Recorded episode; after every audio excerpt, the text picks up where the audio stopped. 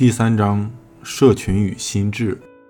零六，智力让人类成为最成功的物种。没有什么比成功更能培育出成功。智力、健康和死亡率是相互关联的，但是其中的关系并不明确。我们需要学会接受风险，并在意外发生时不那么任性和苛责。生活中充满了风险，如果总是一帆风顺，在遭遇挫折时又求全责备，那是无法心怀感恩的。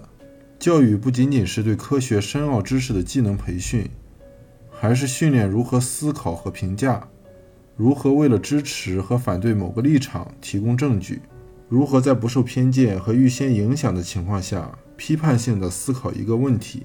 当然，从根本上说，正是智力让人类成了史上最成功的物种之一。如果我们不计入大多数甲虫的话，因为迄今发现的百分之四十的动物物种中都是甲虫。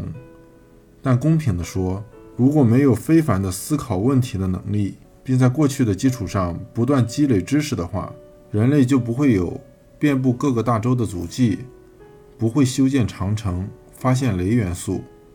也不会有巴赫的清唱剧和莫扎特的歌剧，更不会有登月和互联网。除此之外，聪明也给人类带来了各种意想不到的后果。我们不应该对此冷嘲热讽。